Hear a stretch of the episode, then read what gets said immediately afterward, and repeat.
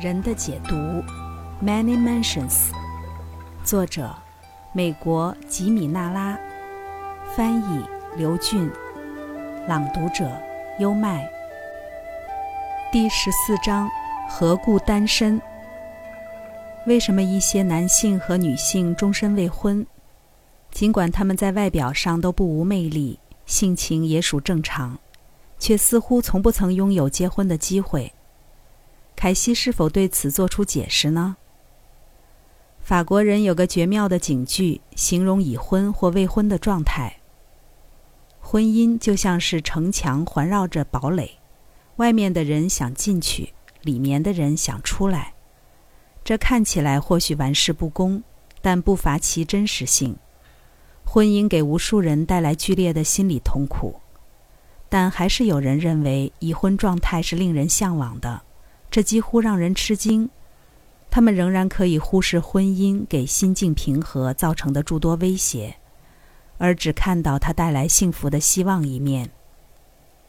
尽管人所共知，婚姻中存在着非常现实的困境，终身未婚者仍常常觉得被剥夺了宝贵的东西，因此感到挫折和失败。当然，性别因素在这种情况中是非常重要的。至少在文明国家中，终身未婚的困境对于女性来说，等同于完全的或是相对的性压抑状态。即使对男性来说不是如此的话，在原始社会中就会不同。但在我们当今的西方社会形态中，单身情形体现出某种失败，甚至令人厌恶。在不婚女性中尤其如此。下文展示的案例主角都是女性，她们的个案也更加值得关注。孤单这个词中含着某种凄凉，某种难以言说的悲愁，就如同最后一次，也许是恋人吐出的最悲哀的短语：“我很孤独”，也可能是一个人流露的最凄惨的自我写照。如果没有精神上的关照，爱恋过后的孤独。或是从未品尝爱情的孤独，就是最枯燥、最令人气馁的人际际遇之一。下面案例中的女子，生活中的主要问题是一种挥之不去的孤独感。她是纽约城的一名秘书，一位优雅自如、相当富有外在魅力的挪威籍女士。她四十七岁，当时已结过两次婚。第一任丈夫在婚后不久去世。她再婚了，对方是比她年长许多的男子。婚姻生活非常不快，她很快离了婚。她没有子女，所有其他家庭成员都已不在人世，是名副其实的无依无靠。秘书的职位使她得以和很多人接触，但都是浅层的交往。她希望能再婚，但不知为何一直未等到机会。他独自生活，他提出的问题表露了内心的孤寂和困惑。为什么我一直都如此孤独？他写道：“有什么具体的原因使我无法在婚姻中求得陪伴？为什么我总是这样处境尴尬？”这一个案例中，一个人只有通过对某种东西的缺失，才能学会珍惜它的价值。这是一种发人深省的境况。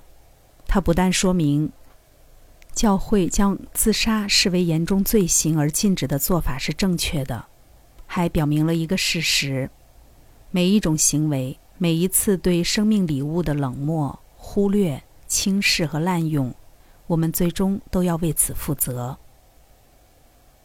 下面一个关于孤独的案例展现出同样的基本模式，虽然在细节上有很大不同。这是一位有英国血统的女士，在幼儿园从事教学工作，一直都非常想步入婚姻。她的父母中年得子，她是唯一的孩子。非常小的时候，双亲就去世了。她有两位年老的姑母，以刻板守旧的方式抚养长大，因此在适应同龄人的时候有很大的困难。她一生都感觉孤单，与其他人隔阂。养成了严重的内向性格。他一生中曾有过一次恋爱，但完全是出于外表的吸引。随着心灵上的反差变得越来越显著，恋爱关系结束了。从那以后，他觉得自己的生活一直是失败而空洞的。他喜爱自己的工作，并且在职业方面很成功，做事高效能干，富于才智。但他会阶段性的被情绪低潮吞没，持续好几个星期，然后渐渐好转。在抑郁发作时，他常常考虑自杀。没人能想到他会陷入如此深重的沮丧。因为她是个富有魅力的女子，行为方式积极向上。她性情中有着明显的自我独立风格，几乎和男性一样生硬自负。他身上缺乏的某种柔顺品质，对自我主张的不愿放弃，也许就是现在把男人吓跑的原因。有意思的是，他一直都想要个孩子。如果不是由于年老姑母的阻拦，他很早以前就会收养一个女婴。现在他应该尽可能的从各方面帮助所有接触到的人。当他询问为什么过去的五年中完全没有接触异性的机会，他被告知，那是一个测试阶段，考验的是你该学习的基本目标。孤独和难以成婚也可能由其他许多因素导致，例如，下面这个案例展示了完全不同的因素。我们在研究这一案例的时候，会想起奥斯卡·王尔德的名句：“世上只有两种悲剧，一种是求之不得，一种是求而得之。”这一古怪而充满矛盾的现象产生的根本原因是人类低下的判断力。它被印度教称为无名，意即愚昧。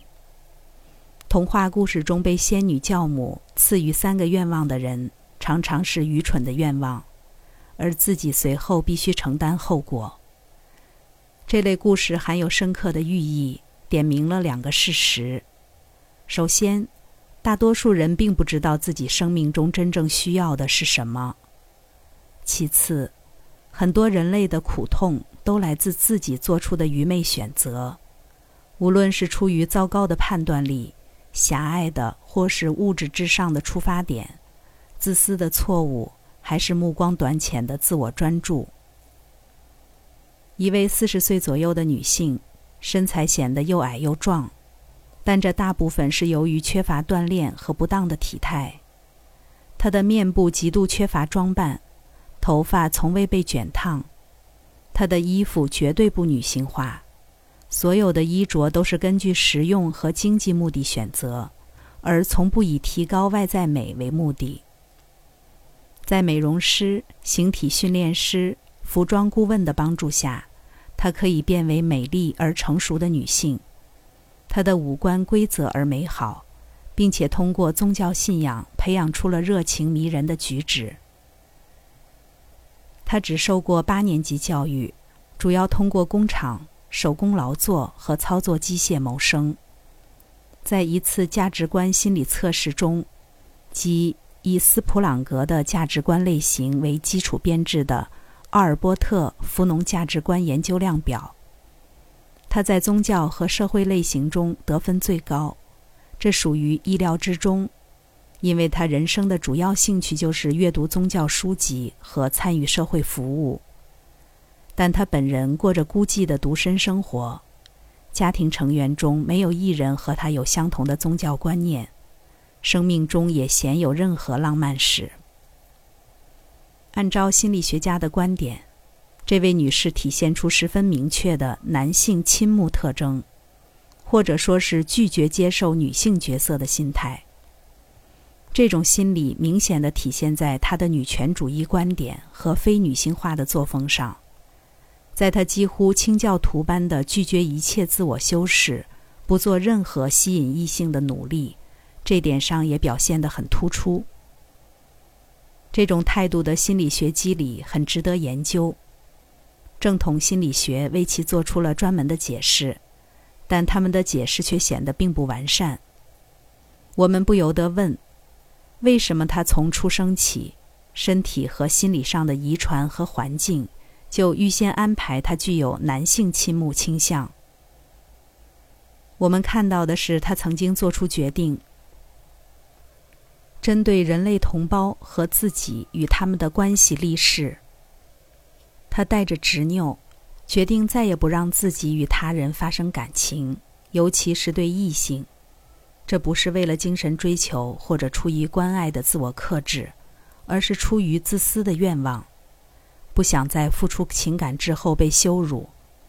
他没有找到原因改变自己的态度，因此现在他就必须坚守自己所做决定的逻辑上和心理上的后果。一切随之越来越荒谬，直到他能改变自己的决定和意志。至少他现在正朝着向其他人表达感情和兴趣的方向努力。通过对爱的缺乏，他学到了爱的价值；通过体会孤独。他看到了自己的罪过，对爱的排斥令他自食苦果。下一案例的女主角曾被强烈怀疑为同性恋。这位女士生于英国，但年幼时就来到美国。她在外表和作风上都极端男性化，声音低沉，如同男性，穿着剪裁讲究的类似于男子的装束。使用男性化的手势和姿态，头发理得极短。她的朋友们根据这些特点，普遍怀疑她是同性恋。加上他多年以来与另一位女性同居，对方在外表和作风上都极其女性化，他俩是形影不离的伙伴，行为方式上体现了关系的各种特征。这个故事的主角对此的反应是女性中少见的活力和指挥才干。显然，她经历过许多困厄，关注着其他类似处境女性的困苦，奋起而行动，为了相互支援的目的，把这些女子结合起来，形成某种公社式的组织，并且从那时起对男性失去信心，尤其是那些对未征服领域抱有行动热心的人。现在的他是居于女性身体中的男子般的灵魂，而这身体本身也几乎像是男性的。如果他实际上的确是 gay，关于这一点没有确切的信息，这一案例就加倍值得探究。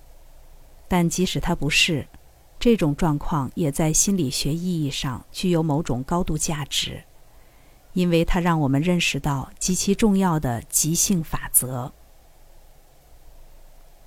译者注：“即兴法则”这一概念是由作者引入此处的，用以阐释并切合于古希腊赫尔墨斯智慧的教导和原则。心理学家荣格曾做过详尽论述，指出每个人同时拥有男性和女性性格，其中之一在个体心理中占主导地位，在生理上。人的身体除了具有自己性别的性器官外，也带有异性的未发育器官。同样的，人类的心智中也潜伏着未发展的、更适于异性的特质，它们被控制在暂时搁置的状态。这一心理事实是荣格经过长年累月的临床观察得出的。当灵魂卷入物质时，是通过与即兴律法相关的多种方式进行的。起初，他们雌雄同体，每个个体之中同时包含着两种性别。后来分化为具有不同性别的两种个体。当前的两性区分仅仅是我们进化过程中的一个阶段，很可能正向着精神层面上的雌雄同体发展。两极中的每一极，雄性和雌性。都具有各自的典型特质，至少在我们这个文明时代，典型的男性和女性特点可以用以下方式鉴别：男性，力量、进取、积极、支配、严酷；女性，柔顺、被动、温和、仁善。现在假设一个灵魂发展出了其中一套性别特征，程度如此之高。以至于有变成一面倒的危险。这是一种非常实际的危机，对他自己和外部世界来说都是如此。一个绝佳的例子就是纳粹的哲学和行为。纳粹的超人理想，与其说是超人，不如说是超级男性。他颂扬男性极点的力量、权力、攻击性、统治、严酷和利己主义特性。这些特性有他们的用武之地和必要性，但如果脱离女性的爱和自我牺牲特质的调和，他们就变成了残忍、纵欲和自我迷狂。其恶名昭著的可怕证据已为世所共睹。男性性别本身是不完满的，对他的过分强调将导致邪恶，因此以女性极点的品质完善它就是非常必要的。婚姻和两个对立面的结合能够提供一定程度的这类互补，这种结合中的每一方都在对方影响下有所改善和调节。但这种矫正仍是不完善的，体现为心理学领域的必要新方向。只有通过反复，才可能达到心智的完美。单身状态和他任何人类处境一样，是耕耘内在和转变自我的机会。就如伏尔泰《老实人》一书主角在经历各种奇遇后说的：“我们应当耕种自己的园地。”献身于孤独的荒芜牢狱的男男女女们，都可以将这种智慧运用于自身。一个人要获得伴侣，自己就必须值得陪伴；要拥有朋友，就必须友善；要获得爱，就必须付出爱。通过对自身的耕耘，会使人有资格获取自己渴望的东西。孤独的人就能更快地实现爱的快乐结局。刚才带来的是《人的解读》第十四章“何故单身”。如果您对埃德加·凯西的解读案例有兴趣，可以关注主播优麦的另一本已发的书单，名字叫做《埃德加·凯西自然疗法健康手册》，那里有更多关于埃德加·凯西的诊疗案例。关注主播优麦，并收藏我的播单，带你从另一个角度。不走寻常路的看世界。